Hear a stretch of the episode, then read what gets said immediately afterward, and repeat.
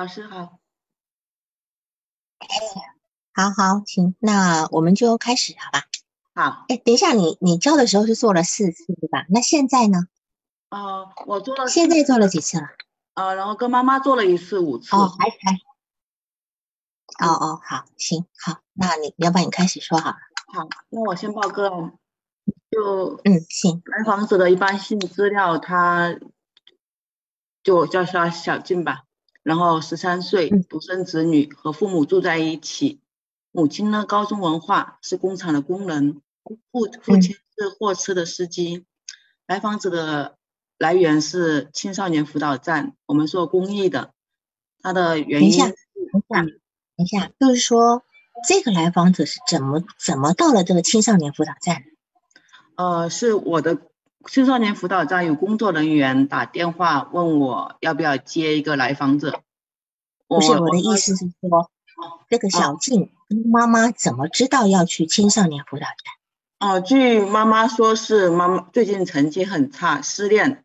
就工作人员给我的当时给我的信息说，说是因为失恋导致成绩下降，心情不好来辅导站。对，就是说这样讲吧，你的辅导站是辅导哪一类的？辅导心理问题还是辅导学习？呃，辅导心理问题。对呀，那他现在是，他现在是，比如说妈妈觉得他呃有呃因为失恋有心理问题，对吧？那么妈妈怎么知道要去青少年辅导站？我的问题在这里。那这个是妈妈想去的，还是小静想去的？嗯，妈妈应该是通过学校的老师吧。就是我们辅导站在本地也是做宣传做的比较多的、比较广的，大部分的中学老师、小学老师都知道有这个辅导站。好，那我现在澄清这个问题，就会跟家长说，要求家长带孩子过来。哦，那这个事情是小静意愿高一点，还是妈妈意愿高一点？我感觉两个人的意愿都很高。就后来我问他们的情况，我就感觉他们两个人都想来。嗯，好，行，那你往下。嗯嗯。嗯，就是他的，我对他的第一印象就感觉他偏瘦，然后短头发，五官很清秀，但是脸色非常不好，啊，说话比较低，就给人一种林黛玉的这种软弱无力的感觉。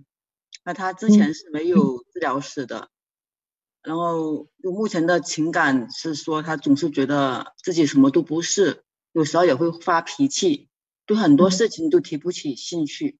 经常责怪自己做事很不好，认为前途一片黑暗，觉得活着没意思。嗯，啊，我的重力系假设，嗯，我我其实有点不是很明白，因为据他妈妈后来说，他跟他小孩子的关系还比较好，然后父只是父亲比较暴躁，小时候会打他。哦，然后我还感觉就是跟他目前他跟他同学同辈的那些。交往有关系，所以我我不是特别清楚，想呃把这个案例报完以后，老师帮我理解一下，帮我帮助我理解一下。然后治疗四次是一周一次，一次五十分钟。然后他的个人发展史就是他是独生子女，母乳喂养到九个月，然后从小就是和父母在父母身边生长大，跟妈妈关系不错，跟爸爸关系呢比较差。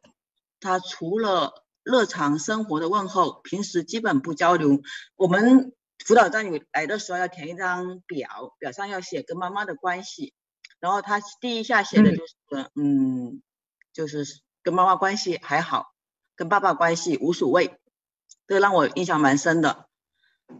然后平时基本不交不是写说跟妈妈的关系是叫喜爱嘛？嗯，叫喜爱，叫喜欢，叫喜欢，对，叫喜欢，对吧？他有四项嘛，喜欢叫喜欢，呃，可能好像不好招，不喜欢这样子。但是哦，有个无所谓，他选的是无所谓，他这个爸爸选的是无所谓，妈妈是叫喜欢。哦，这是你们给他的选项是吧？是的，选项他打勾就是了。好好好好。嗯嗯。然后就是跟爸爸基本上除了吃饭或者说放学问候一句，基本不交流。啊，目前他的心理状况比较差。初一有过一段恋爱史，被分手了。然后他的人际关系是跟妈妈关系比较好，愿意和妈妈聊。妈妈经常会满足来访者的各种物质需求。然后嗯嗯关系比较差，在小学四五年级的时候，爸爸脾气会比较急躁，经常会动手拍来访者。这个拍是我有跟妈妈确认是说往头上打一下，也不是很打得很很严重，就是头上拍一下，身上拍一下这样子。嗯呃，他在班上有两个好朋友，其中一个好朋友是确诊的是重度抑郁症患者，在家里休学一个月。另外一个好朋友也是心情时好时坏的，阴晴不定。那除了这两个好朋友之外，通过他妈妈我了解到他在隔壁班也有一个好朋友，但是这个好朋友也是抑郁症，而且他跟他另外三个好朋友都有自残行为，都是割手腕的。嗯嗯，这这他只告诉我有两个好朋友，但是他妈妈告诉我他还有第三个的时候。而且对方也是抑郁症，也会自残的时候，我是很惊讶的。然后这方关系就是第一次来咨询的时候，来访者呢他就比较被动，哦需要我多提问几次。然后我有跟他心理教育说，咨询心理咨询是怎么一回事，可能需要我们两个人一起配合，或者说嗯，那你说的越多，我就了解越多，然后我也能帮助你越多。然后后来他慢慢的打开，会说很说一些他的烦恼。所以在学校跟老师跟学生的一些一些这样的纠葛，他会会告诉我，嗯，然后然后他每他聊完以后，第二次第三次结束以后，我都会问他，我说你还有什么话想跟我说吗？快结束的时候，他有一次是说，呃，老师你经常听你经常听别人说这么多不开心的事情，你是你自己会不会也会抑郁？嗯嗯这个当时我没有，我后来想一下，可能他问这个问题是有有原因的，但是我当时没反应过来啊。然后他第二第二次第三次他就问我，你是不是某个中学的老师？他说你长得像某个中学老师。这个我觉得是没有那么这个第那个问题，我觉得他是有原因的，只是我当时没反应过来。啊，治疗师对病人的态度是很心疼他，就很想帮助他。后来。就是当他得得到他被确诊为重度抑郁的时候，我我会是挺意外和难受的。然后咨询的过程就是每一次都是妈妈陪他过来，而且都会提前半个小时。但是咨询师从来没见过爸爸。嗯，就是刚才有说了，就是他填写资料的时候写爸爸的关系是特别无所谓的，妈妈的关系叫喜爱，所以咨询师就从这一点从。跟他跟爸爸妈妈的关系聊起，我说，哎，为什么是，呃，跟爸爸这么无所谓的关系？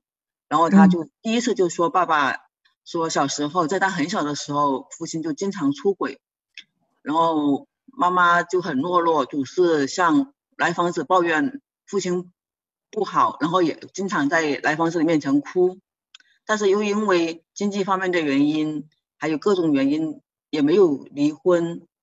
嗯，不能离婚。来访者非常不喜欢不喜欢父亲这种行为，好像好几次都是从手机上去发现他跟别的女性在聊天的很暧昧，然后告诉妈妈，他其实是希望妈妈离婚的，但是妈妈好像是说没办法离开父亲，因为要经济上或者说接送孩子都需要父亲的帮忙。嗯，然后来访者曾经想过说，呃，自己要去找那个女人。警告她不要跟爸爸聊天，后来被妈妈阻止了。你的意思是说，这个来访者上下学的接送都是父亲是吗？是的，呃，他那个学校离家里挺远，就是本来他应该在他们这里。他爸爸在看货车，可能是大部分是爸爸接送，妈妈也可能会接送。他爸爸在开货车，还是有办法。没有办法可能是应该是，我觉得没问清楚，他送应该是爸爸送完就去上班吧，然后接妈妈接吧。嗯，好，没关系，然后再来。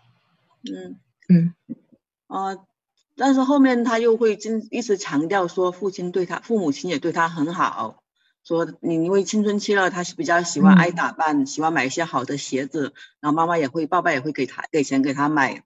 然后也会参加各种补习班，都要花钱的。他就有强调说，其实爸爸妈妈对他也挺好的。然后小学的时候，五年级的时候，他就说他好像活不到初中。然后到了初中以后，他现在读初二了，他又觉得活不到高中，然后他有过三次自残行为，都是左手上用小刀切割的，然后呃我也详细问过有没有自杀的想法，他说有，嗯，觉得他我说有没有什么计划或者想怎么怎么自杀，他说跳楼特别难看，要要保留一个全尸给父母。然后吃安眠安眠药呢也很痛苦，嗯，他觉得上吊的方式会比较好一些。那我就说你那是什么？嗯，没有让你呃去这样做。他说是因为不舍得妈妈伤心，因为觉得妈妈现在已经很难受了。如果自己自杀的话，妈妈会更难受。那我就会。你有问他三次自残的时候是什么原因吗？我有问他，我说具体，我说第一次是什么原因？呃，是哪怎么开始的？发生了什么事情？他都没说。他说就是一下，他就是说当时心情很难受，就想割。那我说发生了什么事情？他都没说。嗯，什么时候呢？重点是什么时候也没说。呃，第一次应该是小学就开始了。小学等于是小学五年级嘛，因为他觉得五年级才开始觉得活不到初中嘛，对吧？你们那边有你们那边有预备班吗？有什么班？预备班。你们是从六年级开始是初中，还是七年级开始是初中？七年级，七年级。啊，我们七年级，所以他是五六年级都还在小学。是的。好，好，好，嗯，好。那那就详细问了他一些自残的事，他自残的发生什么事情并没有说，只说了一个时间跟当时心情很不好。嗯，自杀的一些想法跟具体的一些东西，然后我就要求跟他说，我说在我们咨询期间，你不能有这种行为，如果有这种行为，我们的咨访关系可能就要中断了，然后也我也没办法帮助你。然后当时他是同意了，然后就他有三次哎，还有另外两次呢。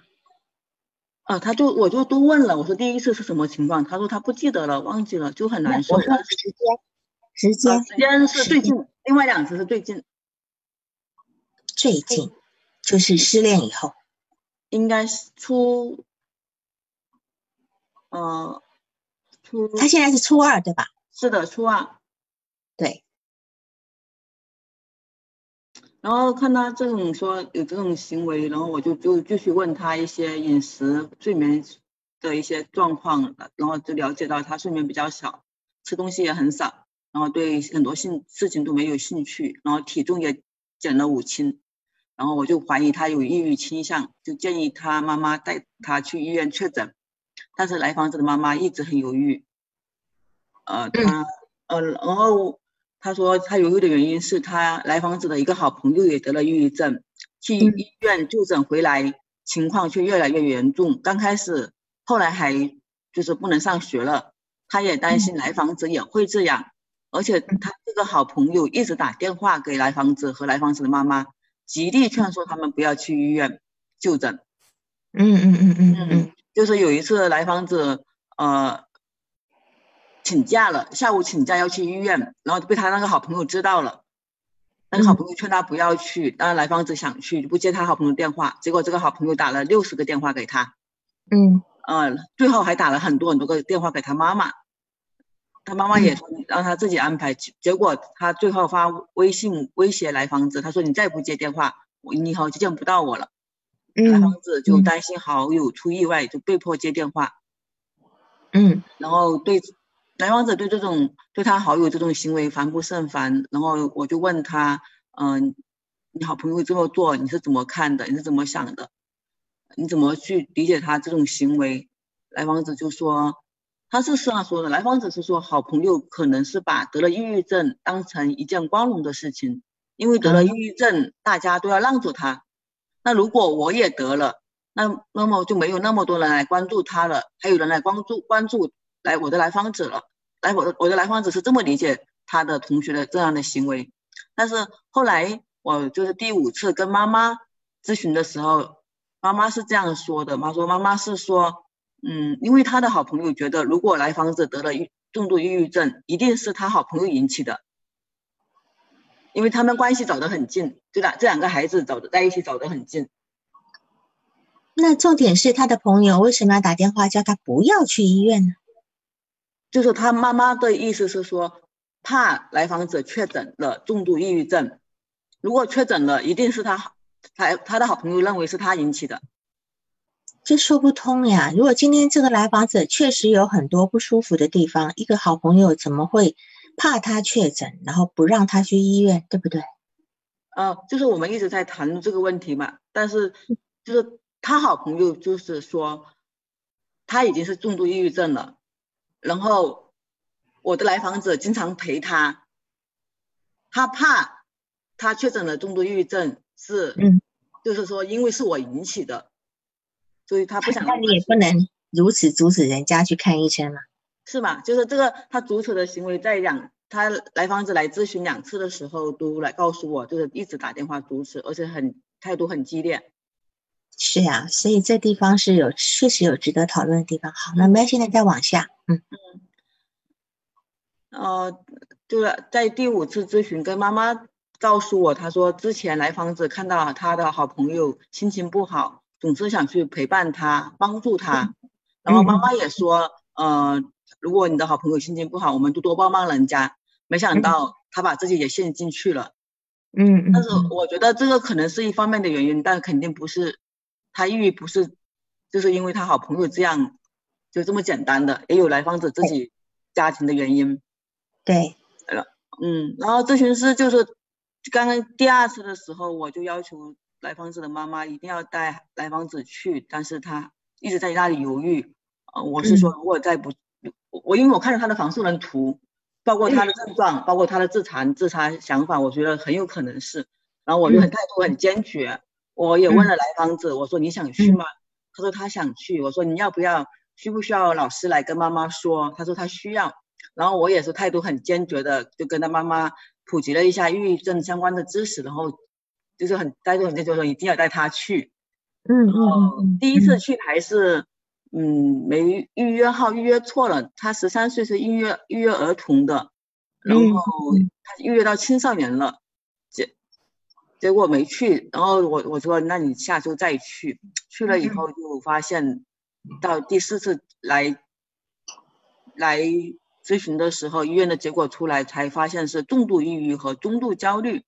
嗯嗯嗯，开了药，一个是百优解，一个是罗拉西洋片，但是妈妈是没给他吃的。罗拉西半，啊，罗拉西半片，但是星期三去确诊了，但是星期六来咨询的时候，我问他有没有吃药，他说说没吃，妈妈不让他吃。然后我问他对这个结果你是怎么看的？他说他也感觉有些意外，他知道自己有抑郁，但是没想到这么严重。嗯，妈妈是一直不让他吃药，担心害怕长期服药。哦，要长期服药，但是来访者自己是想服药的，而且我觉得也必须服药，因为重度抑郁。然然后后来就是跟妈妈交流，我说重度抑郁症是必须服药的。嗯嗯，然后这还有一个过程就是，哦，他们学校的老师好像对这个孩子也也。不太好，建议，因为重度抑郁症又自残行为，可能不想负责任，就会建议来访者的妈妈带让孩子转学。对学校的可以理解，那为什么他的妈妈跟孩子也决定也觉得应该要转学呢？因为他的好朋友全是抑郁症，就他在学校的那个环境下，全他几个好朋友全是抑郁症，所以他也觉得想要离开这些朋友，是吗？是的，但是转学，他家家境不是很好。转学会，如果去一家私人的中学，可能会比较贵一些。他又有些犹豫，妈妈跟孩子都有些犹豫。嗯嗯。然后这咨询的过程是，哎，来访者在第一次咨询以后状态好很多。嗯。他自己跟我说，他说呃心情好很多，然后做数学题以前觉得比较难，但是突然脑子灵光了。自己脑子灵光了是他的辅导老师说他的，他说做题比较顺利。然后妈妈也跟我反馈说，呃，第一次咨询以后，看他心情好很多，嗯嗯，然后但是第三次来咨询就状态很不好了，晚上经常做噩梦，早上起来无精打采，不想上学。我问是什么原因，他说那个重症的抑郁症朋友返校了，然后跟朋友跟就相互之间产生了很多矛盾。我觉得这个对他看来，这这同学对他的影响还是挺大的。就是那个一直打电话的那个。对对，他之前就是在做第一次、第二次的时候，他是休学在家的。嗯，第三次他过来的时候，他说就是说不想上学，做噩梦。嗯，但是我会觉得他尽管来访者的状态如此糟糕，但期中考试成绩还在班上三十名左右，全班五十多个人，这是我让我是有些意外的，因为很多重症抑郁患者他是都要休学在家，没办法学习的，他能考到前三十名，我是觉得还还是挺好的。好，嗯，然后就后来也有针对他的房树人图问了一些情况，还有一个梦问了一些情况，做了一个梦有跟我讲，那个图跟梦，你先报那个梦好吧？你先报那个梦是吧？呃，那个梦我是不太理解。他说他一个梦，呃，梦的内容是他跟他的好友，就是那个重症抑郁患者的那个好友，走在操场上，就感觉后面有一个人盯着他看。那个人的头发是长的，看上去是个女性，嗯，但但其实是个男性，十五六岁的样子。来访者回头跟他眼睛对视的时候，他会感觉瘆得慌，有些恐惧，于是赶紧跑。那个男孩子就在后面追他，没想到回到家的时候，就看见那个男孩子在家里。妈妈说这是请来的家教，嗯。家教老师，然后让来访者有种感觉摆脱不了的感觉，嗯，然后呢？嗯，然后我就说，嗯，这个男孩子会让你想起谁，或者这种嗯很恐惧的、很担心的心情，你会想到什么？最近发生什么事情？但是来访者他都说，嗯，想不起，联想不出什么来。他只报了这个梦，然后我让他做很多自由联想，他都说想不起来。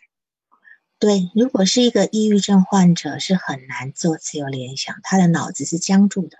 哦，我们先来分析一下这个梦好了。嗯，我觉得这个梦呢，应该是结合他的好友跟父亲的形象，结合，因为梦里面呢，一个一个人的角色可以分饰好多人，也可能在一个人的角色可以集合很多人，这是一个梦的一个凝缩的一个作用哈。那么。不管是好友或父亲呢，其实都是他摆脱不掉的。目前，那么成长的过程中，他一直看到他爸爸出轨嘛，对吧？嗯。那么他要替他的妈妈出头，或者是希望母亲能够做一些比较有强而有力的事情的时候呢，他都是失望的。而且你刚刚说了，他妈从他小时候，他妈妈就跟他说，呃，就是从他小时候就知道爸爸出轨。那小时候怎么会知道呢？肯定是妈妈说的喽。是的，就说在他还不。不懂事的时候，妈妈就在他面前哭诉爸爸出轨，还哭还流眼泪，对吧？嗯。那么等于是说，他那种悲哀又很无能为力呢，从小就有了。小时候是因为他太小，他没有办法，只能看着自己的妈妈哭，或许他都要安慰他的妈妈，就如同他长大以后还要去安慰他的朋友。所以你看，他为什么都会跟抑郁症人交朋友？因为他可能想要去安慰那些心情很不好的人，就像他如同他一直在安慰他妈妈一样，甚至然后到了长大一点了，好，他要替他妈妈出头了，对吧？他说他要去找那个小三，他妈妈又阻止他了，所以变成当他有力量要去找人家的时候呢，妈妈又阻止他了。所以就是说，母亲在他的生成长过程中是最重要的伴侣，但却是一个最无懦弱无能的一个人。那么，这个懦弱无的人仰赖一个男，呃，就是一个羞辱自己的男人来生活。那么，所以这个来访者他他也一样的，就是选择了这种有抑郁症的朋友。那么，他本来想要安慰这些朋友，结果没想到自己都陷进去了。毕竟，事实上他还没长大，他很看他挂挂科还得挂挂儿童科，对吧？嗯，他的自我很不成熟，就要承担这种那么重的一个心理压力。导致本来就不稳固的一个根基，在这样一个过度损耗的一个情况之下呢，他自己也被掏空了，就变成一个，呃，嗯，就是怎么讲，就是待我们再来解释他的房树人，他房树人画人是没有脸的嘛，哈，所以我会觉得他这个梦呢，就是那个人呢，紧尾随的那个人有一个像个十五六岁的样子，长头发，像个女人，可是却实际上是个男人。那么我觉得就是我刚刚讲的。就是他两个摆不脱、摆掉、摆脱不掉的人，一个爸爸，一个是好朋友。即便他回到家里，就发现哦，原来这个是家教，然后在家里还摆脱不掉那种方式，对吧？但事实上，你看哈，他妈妈很疼他，他妈妈如果很疼他，他如果跟他妈妈讲说：“我不要这个家教。”如果现实生活中应该办得到的吧？嗯嗯，是对。可是他在他在梦里面却有那种摆脱不了的感觉，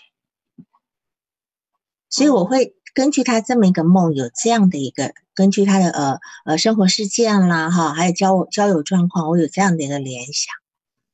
嗯，然后他提到这个爸爸是无所谓的，好，爸爸是无所谓的，妈妈是较喜欢的。嗯，我们什么样的情况会说无所谓呢？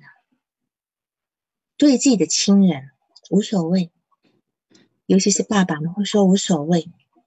就已经没有信心了，感觉有些绝望了，真的。那么那就表示曾经有希望了。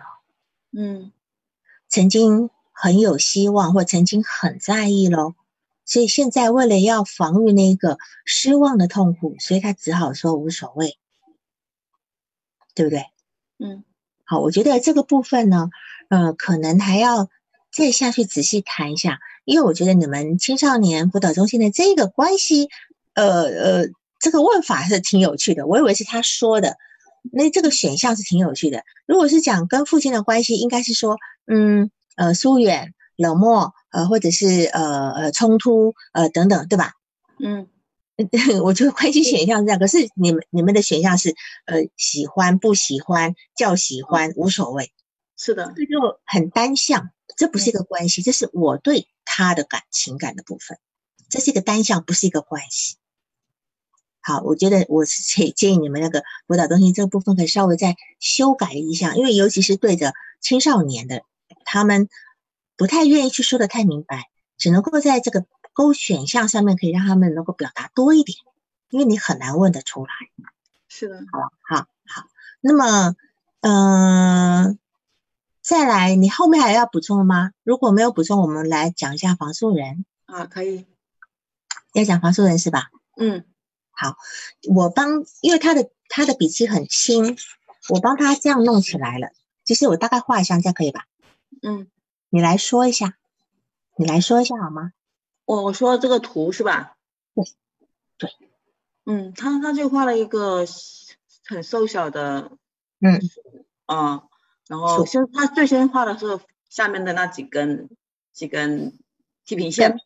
他是用用那个先画电瓶线，嗯嗯嗯，对，他是用笔这样这样横着画的，他都是这样好像描着画的，嗯嗯嗯，然后画了一个房子，然后再先画房子，先画，嗯，先画房子，然后画树，然后画人，然后再画这个洞，然后再我我就提醒他你要数上写上你的姓名、年龄跟性别，然后他就在旁边写了。好，那你解释一下他画的过程好吗？然后他画完了以后。他就想在这个树的旁边再画一棵树，啊哈，他有涂改，了啊。当当时我问他，嗯，哎，你怎么又把它涂掉了？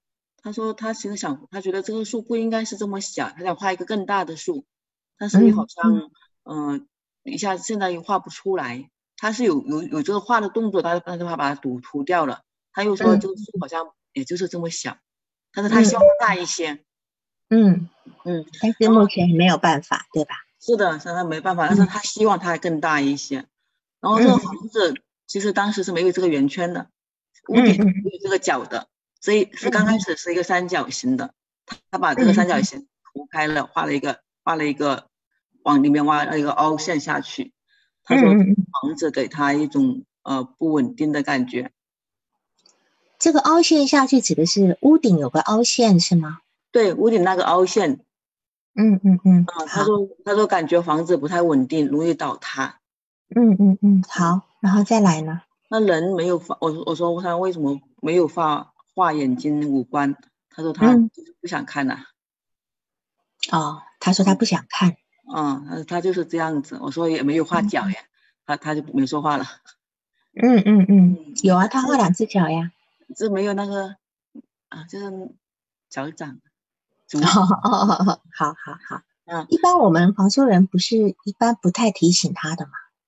哦，就是画画，他画完以后，哦哦哦，好，画完以后我跟他谈这个看这个房子的时候再跟他说问他嘛，没有在画的时候啊，嗯嗯。然后然后那个那个洞，我一刚开始以为是太阳，嗯嗯啊，，但是他说是它是一个洞，对，那个大圆圈是一个洞，我说他说那是嗯。希望照进来的地方，但这句话让我其实感觉挺心疼又挺感动的。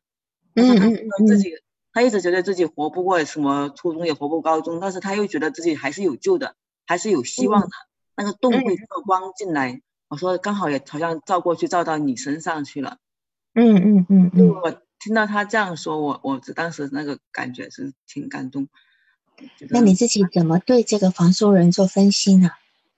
嗯，就是感觉他自我价值感比较低，成长过程中没有受到很多的关爱，树干很很细小，然后自我评价也很低，没有五官，呃，还有一个就是嗯。房子都没有门，没有窗，就很封闭式。的，就把自己内。心关住了，然后底线也。画了，就没有安全感，包括这个房子的这个圆凹陷下去，这个整个他说家里给他不安全，不没有安全感，嗯。不稳定。对，好，就说你的这个对房树人分析也是准确的哈，就是说，呃，房树人是一九四八年才开始用的，一九四八年是美国那个 John Bock，呃，一个心理学家，他本来是对孩子的智力测验，那么经过几十年的一个运用，都拿都运用到心理测验上面了。那么这个房子其实是代表一个人的出生，嗯还有成长的一个家庭，就是代表一个人的家庭。那但是这个房子它没有门、没有窗、没有屋顶，而且屋顶呃也没有烟囱，对吧？哈，那么但是却凹了一块进去。嗯那么房子的，而且房子的墙壁应该是一个自我很坚强的一个象征，是表示你一个人可以抵抗呃外界的攻击的，有保护自己的能力的。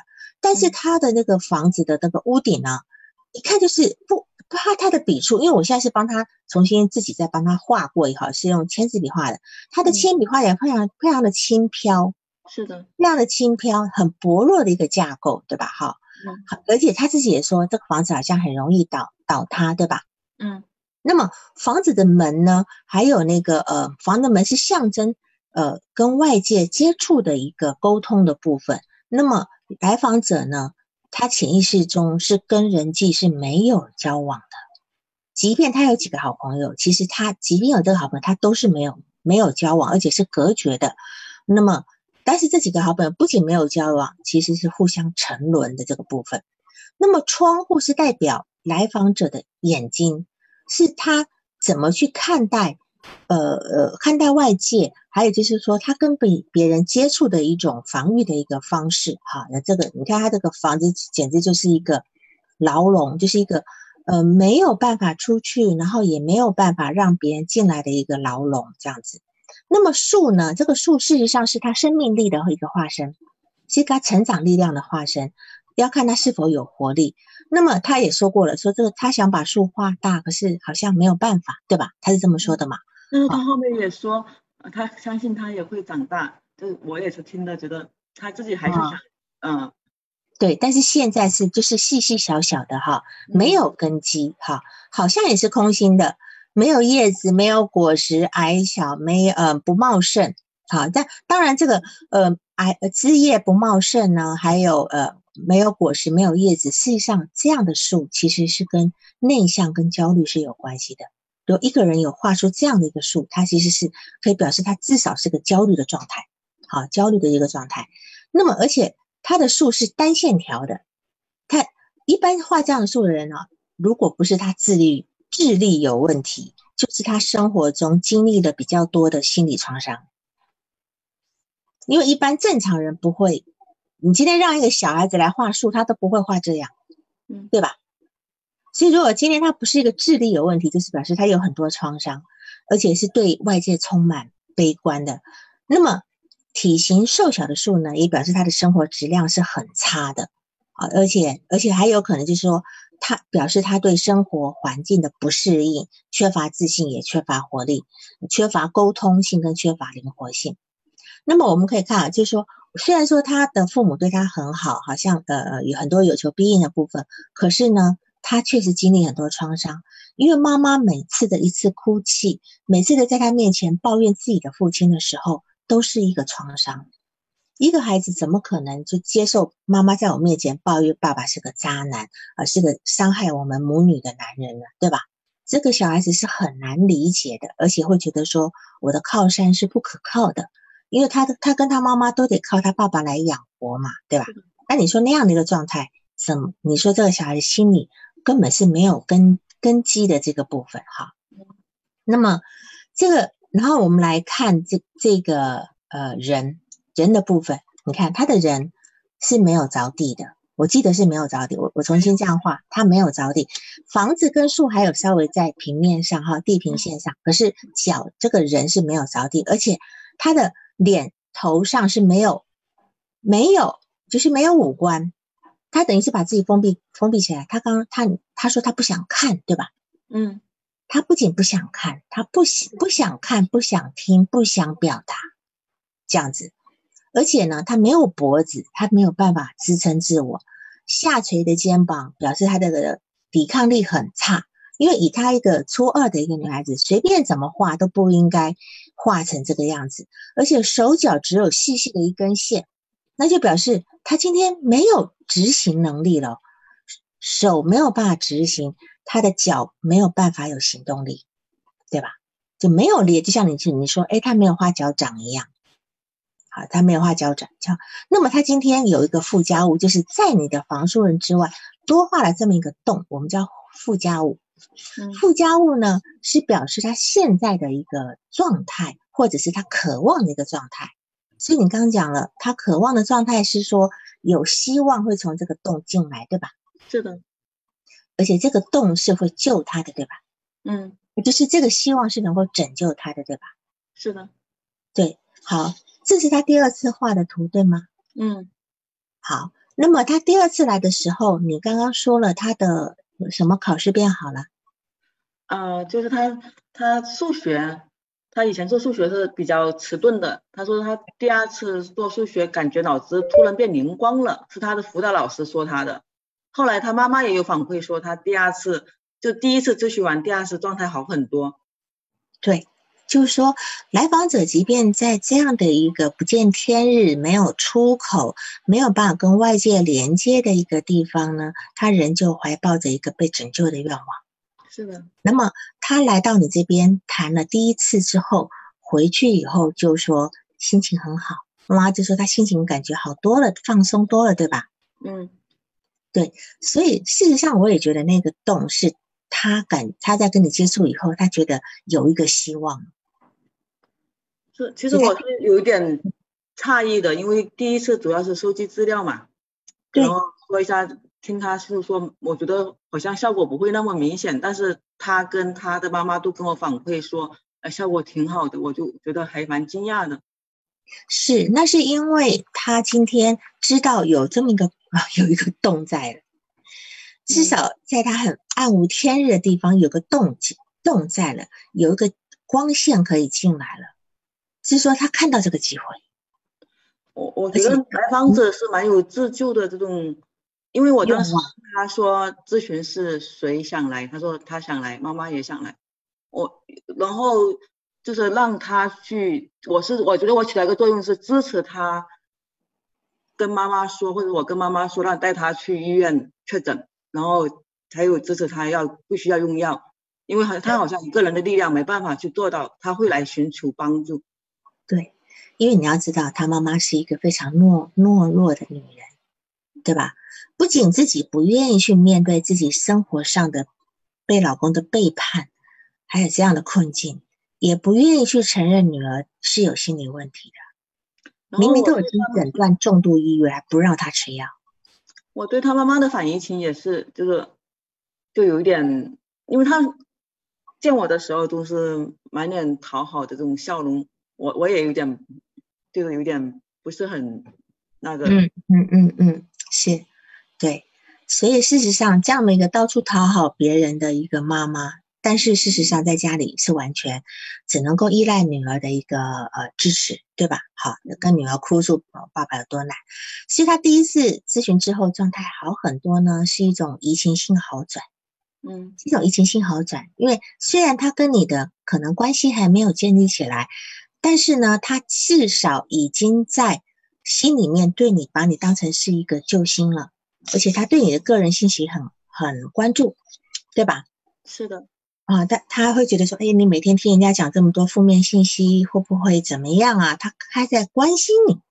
嗯，然后问我是不是哪个中学，就问我的职业是不是另外一个中学老师啊？这样子，我因为我都会留一些话，留一点时间。我说你最后还有什么想问我的？他问的都是我的个人信息。嗯嗯嗯，就是说他在理想化你，因为其实学校老师也是一个权威，好，至少学校老师肯定比他妈妈有力量。像在这青春期的孩子，有有的会把那个理想化的部分转到学校老师去。当然，也有一些青春期的孩子在家里跟父母关系没有变化，可是在学校跟老师对抗，就是用这种方式在表示叛逆。就每个人方式都不一样哈，所以在这个地方来讲，就是说从从第二次的房述人就可以看得出来，这个来访者是对治疗充满希望的，也愿意服药哈，反倒是妈妈很抵触。那么。就从几件事情来看，妈妈是很退缩的哦，回避不处理哈，她老公的外遇问题不处理，女儿的生病也不想面对，对吧？那么，其实，在这样的一个母亲身边的来访者呢，他再有再大的能量都会被耗尽，都会被耗尽的。就是说，除非他有离开这个环境的能力，但是来访者还小，他没有办法离开。所以他的心房是一个没有出口跟没有窗户的一个牢笼，嗯，那么到第三次的时候呢，他状态又不好了，对吧？是的。为什么？就是他的那个好朋友回校了，返校上学了，然后他两个人之间还有另外一个好朋友之间产生一些矛盾。对，就这样讲吧，就是说，呃，这个。来访者呢，他其实跟他妈妈一样，也是个迎合讨好的人，他没有办法去拒绝他那些朋友。是的，好，原来原来有可能一开始是他的那种温暖的，会愿意去照顾人的那种性格呢，让他去跟这几个人在一起。你看，四四个人通通是抑郁症，而且都很不轻的一个，都自残。那当然，在青春期，同辈的影响是非常大的，哈。这同辈，因为这个叫同才效应，这叫同才效应。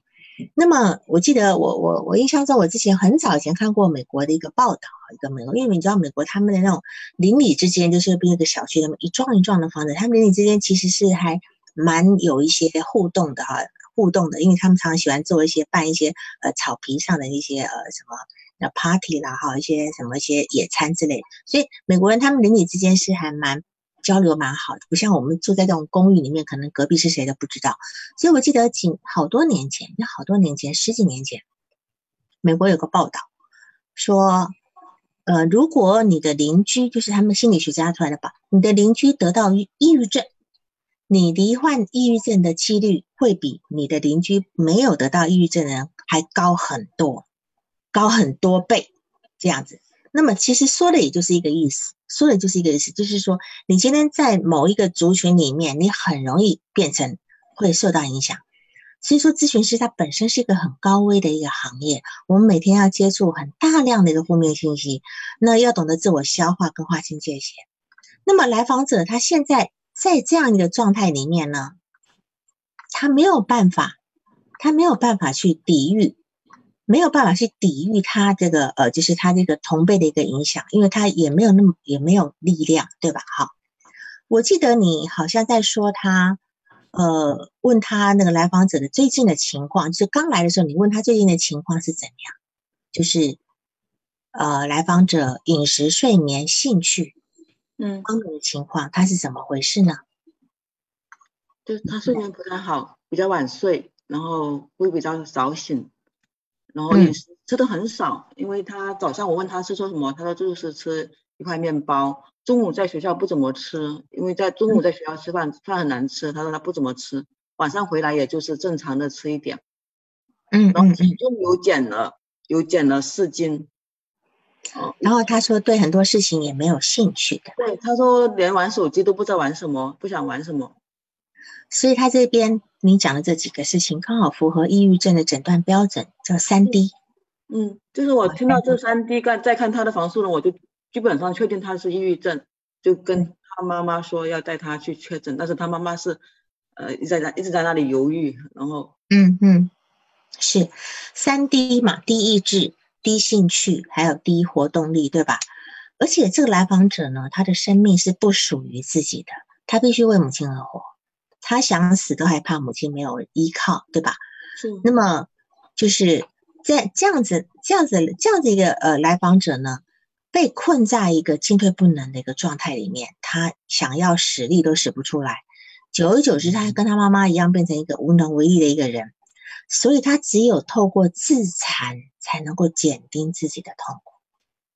或许小时候呢，小时候五年级那次，他觉得说我活不过了，我活不到初中，现在也觉得自己活不过高中哈。这其实他的抑郁状态很早就形成了，跟他是否去交往这几个抑郁症的朋友，其实并不是绝对的关系。如果他今天不是那样子，他也不会去跟那些人在一起哈。那么他那个我之前提过，自残是会分泌内啡肽的。内啡肽这个东西，对，有一种止痛的效果，就是止心痛的一个效果哈。嗯然后再来看一下，就是嗯，就是说我们在讲看哈，就是说吸引力呃吸引力法则，嗯，也可以这么说，吸引力法则有一种说法是心想事成嘛。我今天心里想怎么，我潜意识想怎么样，我就会变得怎么样，对吧？事实上，他他的潜意识已经被他妈妈同化认同了。认同自己是一个很很糟糕的、无能为力的女人，她妈妈也是什么都做不了，那表面还去迎合别人，哈。那么我们来看他，他在讲就是说，呃，嗯，他写到他说，他都跟跟他爸爸关系是无所谓。我觉得呢，他应该是曾经很爱爸爸的。那么爸爸的出轨呢，除了是对妈妈的不忠之外，也是对来访者情感的一个伤害。那么，因为她毕竟是一个女儿，而且爸爸每天至少是每天早上送她上学，回来是不是是接不知道哈？有可能爸爸有空也会接，对吧？嗯。那么爸爸，爸爸呢？其实他对他来讲，他必须放掉他心里最爱的一个男人，就是不能爱他，不能爱那个最爱的男人，因为妈妈好像总是这么抱怨，就会让他不能去爱他的爸爸，对吧？而且还得还得去忍受爸爸。去外面出国以后，自己那种被抛弃感。那么在初一的时候，他喜欢上另外一个男孩子，可是呢没有成功，被分手，对吧？是的，被分手。所以他今天，如果他今天能够在初一的时候跟得到另外一个男人男孩子的呵护，或许他就能够得到救赎。可是没想到又再次的被抛弃。其实这有一种强迫性重复的成分在。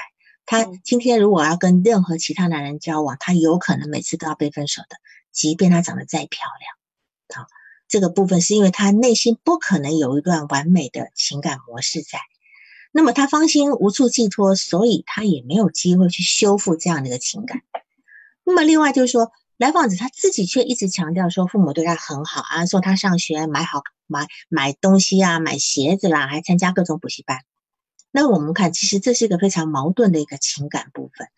一个出轨的、背叛自己的父亲，跟一个懦弱不能保护自己的母亲，好，又是一个对自己很好的人，这样的这样的一个状态呢，其实是不能爱也不能恨的，就只有攻击自己了，是吗？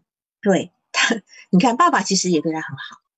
爸爸只是出轨，或许爸爸除了出轨这件事情之外，其他作为一个爸爸的功能其实是在的，是去关心他的，对吧？所以他今天又不能又不能爱又不能恨，他就被困在那个地方，气只能够往自己，就是我们叫你讲攻击转向自身，嗯，对吧？呃，抑郁症是一个最典型的攻击转向自身的一个部分，好，那么。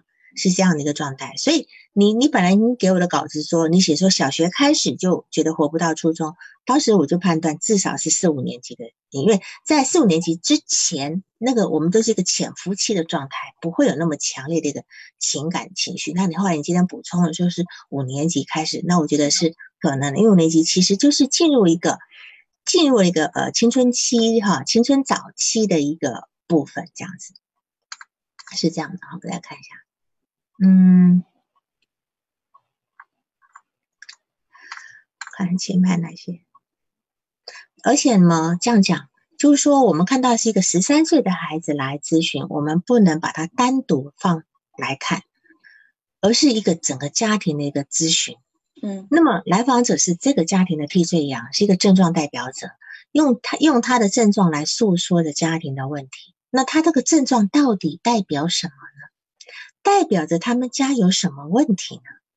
好，那么至于他交往的那些都是抑郁症的同学呢，其实是一种同才效应。同才效应，那么是他家庭导致他去跟这些呃。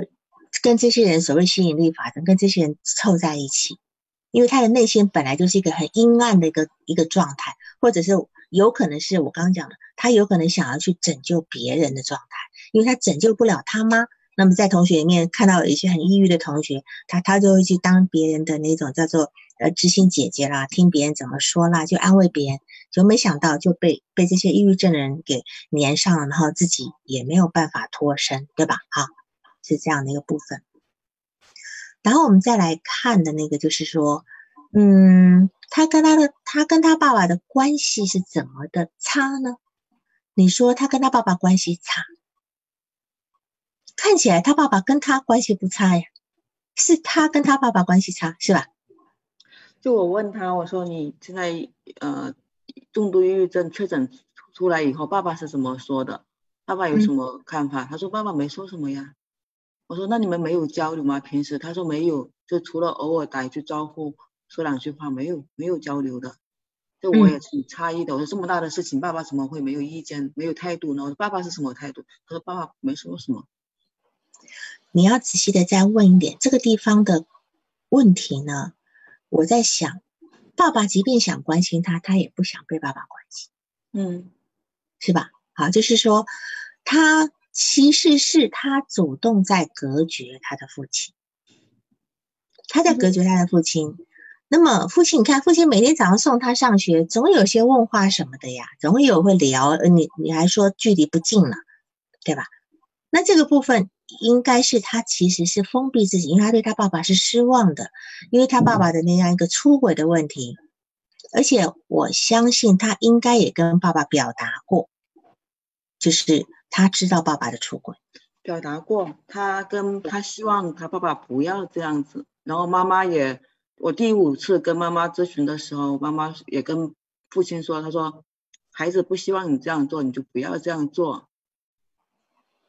结果爸爸没有改变啊，可能他他妈妈就说，在他最近得了重度抑郁症这段时间，可能就有好一些，就这段时间，嗯。然后，那你说了，他生病是为了爸爸的出轨吗？嗯，是吧？生病以后，好像爸爸他妈妈就说爸爸好像好一些了。是啊，所以这这是来访者他的生疾病的力量，或者是这这叫疾病的希望。他的疾病的希望就是爸爸用这个病来把爸爸拉回家，拉回家。嗯。对其实我就在讲，到底这个家庭除了妈妈的那软弱无能，这么总是哭诉，让来访者无力承受之外，还有什么？因为有一些人也会从此就变成一个叫我们叫亲职化的孩子。有些孩子从小就要承担母亲的一个情绪的时候，他反而会变得以后长大就是很会照顾人，很有力量。有些孩子会这样，对吧？但是他却不是。他虽然也要照顾他那些同学，可是他也病了。那么。那当然还有其他原因哦，你现在找到了他爸爸，他一生病，他爸爸这个好像出轨情况好一点，终于找到治他爸爸的办法。其实这个部分来讲，你可以好好的再从这地方去工作，因为如果他今天的症抑郁症是有力量、有有功用的，那这个东西你就要从一个家庭角度、家庭治疗来谈，你甚至要邀请他爸爸来。能理解吗？因为你在问我的工作方向。因为我没有学过家庭治疗。呃，是你今天就算没有学过家庭治疗，你也知道这个问题是有关于家庭的。是的，你要家庭。我一般就是说跟来访者，嗯，咨询几次，再跟家长咨询一次，这样子交替的。这是一定要的，这是一定要的。嗯，对，未成年的孩子，我们都要搭配家长家长的访谈。嗯，我们今天并不是要去管他爸爸你出不出轨的事，嗯而是告诉爸爸，你的出轨会带给这个家庭什么样的影响，对吧？所以这是你可以进行进行访谈的部分，即便你不用家庭治疗的的，你没有学过，你也可以把这个道理这个部分让让爸爸、让妈妈知道，甚至让妈妈知道，就是说你今天就是拿着孩子说话，你你你感觉到了吗？嗯。妈妈拿着孩子来跟爸爸说话，妈妈自己本身没有能力去叫爸爸干什么，然后拿着孩子来说话，是。所以这孩子就是在这个家里被当成工具了。所以他怎么会有我怎么会有眼睛有有脸有有鼻子有嘴了，都被人家拿去用了呀。好，所以这个是就是呃，我提提供你的这个部分，然后你从这地方的从这个视角去去着手。好吗？哈，就说有关这些比较细致的一些关系的部分，你要去，你要去，呃，好好的从这地方去深入去去做，这样子。嗯、刚刚有人写的很长，我先念一下这这段话好不好？刚刚有人有一个蛮长的一句话，我来看一下。他说，一位初二的女生，爸爸是所在学校的老师，妈妈全职在家带妹妹。这位女生有在学校垃圾相反找东西的习惯，有找到饮料就吃喝。怎么评估这孩子的情况？需要建议父母带进带到精神卫生中心诊断治疗吗？需要的。这个孩子这个状态，嗯，不正常，太不正常，对吧？爸爸是校长，妈妈是全，那自己还在垃圾桶翻东西吃。这所有我我就是说，所有孩子的这种异常行为，这是温尼科特讲的。所有孩子他的原话是反社会行为，因为反社会行为比较听起来太太厉害，异常行为都都是一种向大人发出一种信号，就是我生病了，你们要来管我，要来照顾我。好的，刚刚这个提问确实要带去看一下，不知道这个孩子初二初二的一个孩子怎么可能在在垃圾桶翻东西吃了？都怀疑有没有精神上有问题哈，这个这个部分。然后，嗯、你你问我就是说，嗯，是否呃怎么去怎么去怎么去接下来往下做？嗯就是只要他有服药，只要他有服药，我们就可以，我们就可以去呃帮他工作。但是前提是一定要有服药情况，他如果没有服药，你不能做。嗯好，然后呃，就是首先呢，嗯，这个案例呢，嗯，需要咨询咨询师的支持，他要看到一个有力量的咨询师，是一种坚定但不是强势，而且是一个能够有信心的、有相信的，而不是模棱两可的态度。好，比如说他如果问你说：“老师，我能好吗？”嗯你就要回答他，只要我们两个配合的好好的咨询，以及你能按时的服药，你一定会好，嗯对吧？你要给他一种力量跟希望，而且你要去，如果说你今天单独跟他工作呢，你要询问他自小的一种重要的生活事件。你看，你就说你还记得小时候印象比较深刻的事情吗？嗯他不至于一一两件都想不起来。在他这个叙述过程中呢，可以去活化来访者压抑的记忆，还有他的认知功能，嗯然后对母亲进行访谈，去收集这个他来访者比较重要的信息，还有以前的家庭事件，以前的家庭事件。那么来访者他这个成长的过程必须被你重新复议、重新整理起来。嗯这样好吧，刚刚还有人在提问，我看一下，我看一下刚刚提问。呃，鉴别是不是要逻辑导错思维？就是说他这个部分，嗯，确实是有一种呃，有一种认知功能的一个部分，因为明明一个初二孩子不可能不知道垃圾桶的东西是不能吃的。好，所以我所以我说还怀着有没有还要考虑到他很多其他方面，不仅仅只是这么一个行为在而已。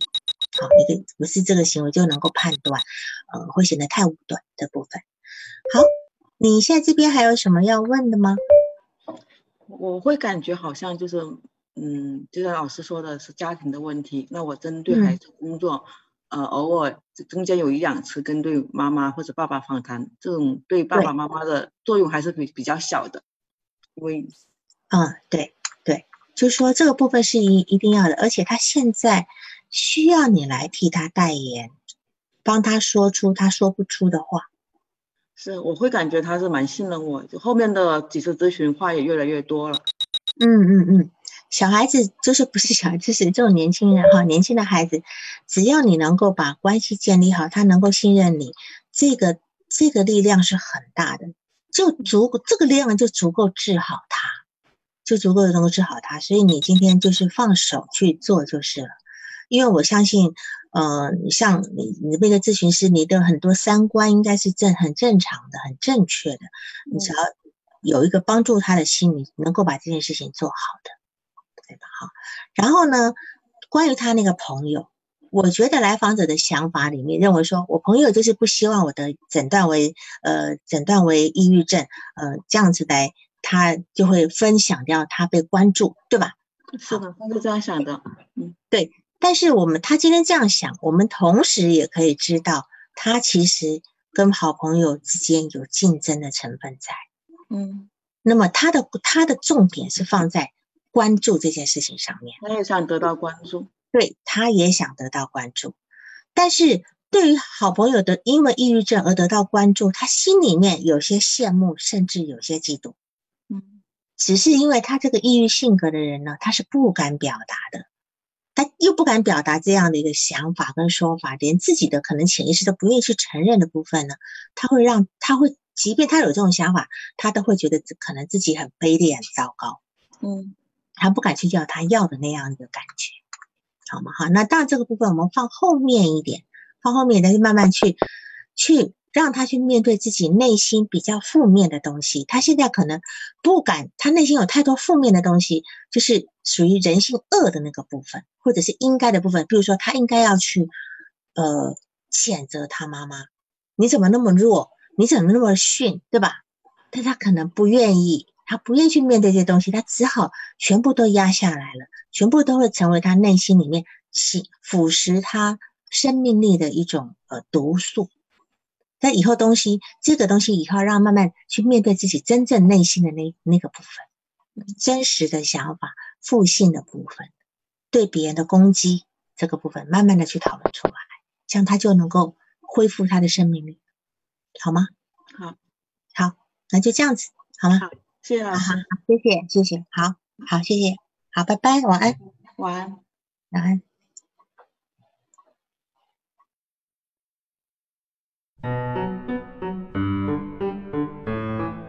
本次督导完毕，喜欢请留言或分享哦。需要报个案的老师，请查看我们喜马拉雅主页个人简介，也可以在微信公众号搜索“新师之友”，关注微信公众号后联系微信客服进行预约，报个案完全免费哦。